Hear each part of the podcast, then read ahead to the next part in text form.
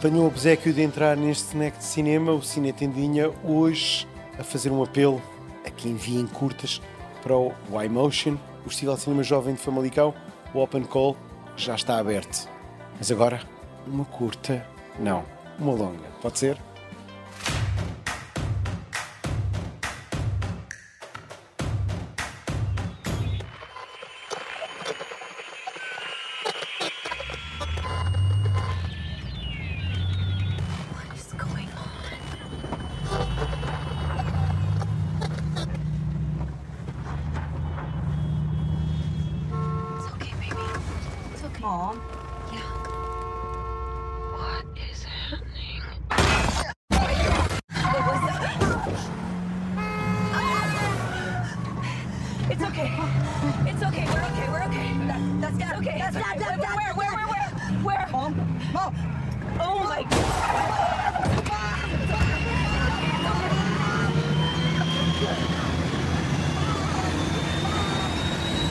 E sim, começamos com uma longa, um dos primeiros blockbusters desta retoma das salas.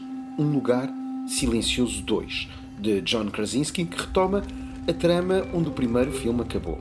Devo realçar que considero o primeiro o melhor filme de terror dos últimos anos. Uma homenagem sem espinhas a um espírito hitchcockiano, um exercício de medo que nos devolveu o prazer de ficarmos colados a uma cadeira de um cinema. E nesta sequela, a ideia é estarmos mesmo numa experiência coletiva em frente a um ecrã. Um grande ecrã. Este é daqueles que até pede IMAX. Mais do que nunca, a campanha Vá ao Cinema faz mesmo sentido. Deste novo elenco, abram alas para Killian Murphy.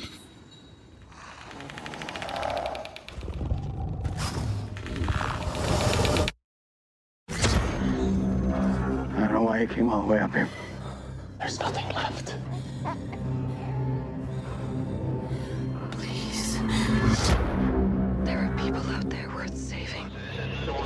You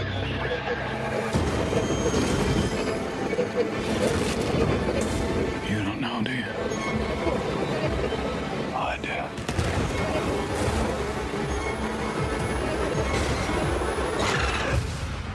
The people that are left, they're not the kind of people worth saving.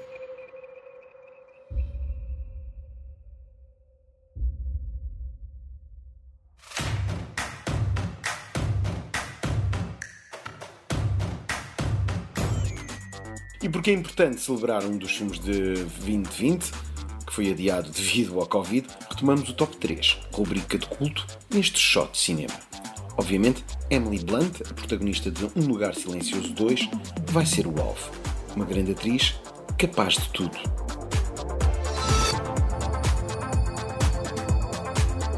Em terceiro lugar, uma das suas melhores atuações, A Jovem Vitória, uma espécie de filme biográfico de prestígio, neste caso a juventude da Rainha Vitória e a sua relação com o Príncipe Alberto. Jean-Marc Vallée é o realizador, mas o filme perde-se por algum anonimato. A sério, salva-se mesmo a interpretação da Emily Blunt, aqui com uma elegância irrepreensível, uma atriz nobre.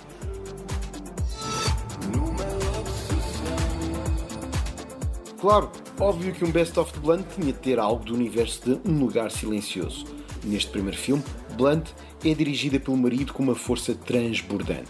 Esta sua mãe sobrevivente vai da vulnerabilidade extrema a uma força feminina esmagadora. Na altura, não foi nomeada ao Oscar, mas só porque este filme tem aliens e é uma fantasia. Enfim, preconceito de género. E o seu grande papel, o primeiro lugar deste top, vai ser polémico, eu sei. É em Amor de Verão, My Summer of Love, filme britânico de Pavel Pawlikowski, aqui em 2004, antes da consagração dos Oscars. Emily Blunt é insinuante luz de verão, mulher poesia. Quem a descobriu aqui ficou logo fã. Aliás, eu fiquei logo com um fraco do tamanho do mundo. Em breve, Blunt volta aos nossos ecrãs com O Amor Move Montanhas. Haja fé.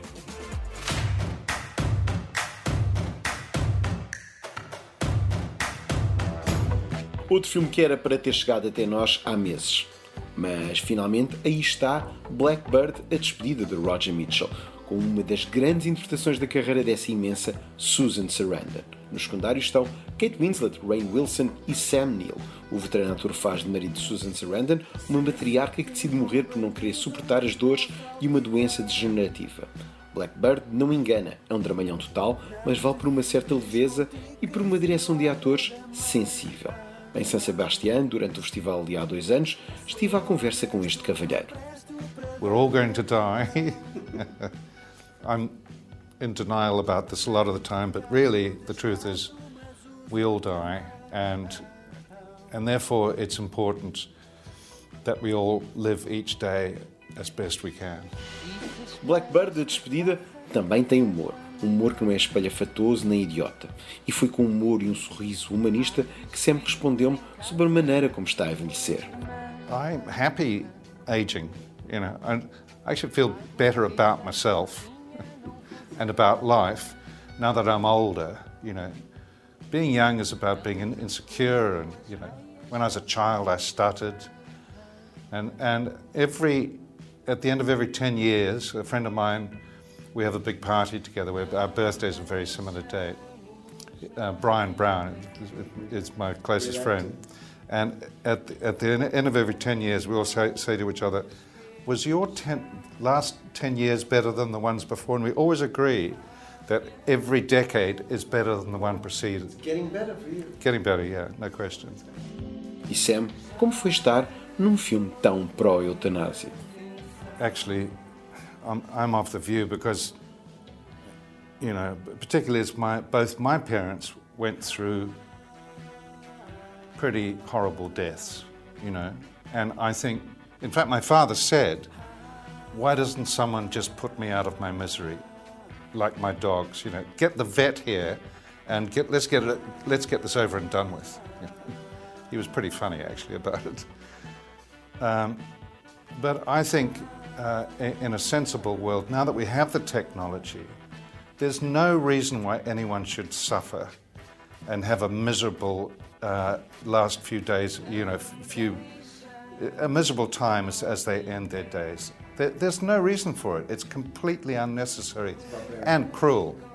And I, th- I think uh, in, a, in a sane world, and I, I, I, say this with good reason. I think we're in a pretty crazy world at the moment. But in a sane world, um, the choice to die with dignity should be, actually be a human right. Blackbird, a despedida, não é uma obra-prima, mas é um bilhete de cinema bem válido. Sentimos-nos muito bem dentro deste filme.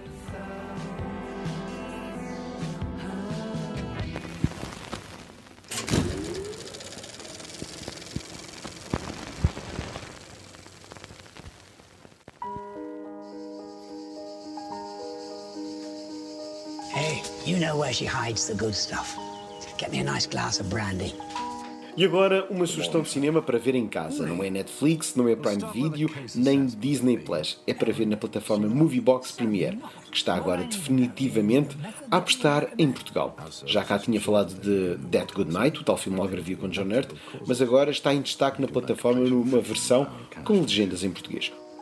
O filme é a história de um velho argumentista que, depois de diagnosticado com uma doença fatal, decide encomendar a sua morte e poupar à família o seu sofrimento. That Good Night é um melodrama para nos ensinar a lidar com a morte e tem atores portugueses em pequenos papéis, como Joana Santos ou Tiago Aldeia. Para a semana, o Cine Tendinha estará de volta. Até lá, vão mesmo ao cinema e continuem a visitar no cinetendinha.pt ou no podcast Cine Tendinha do Expresso.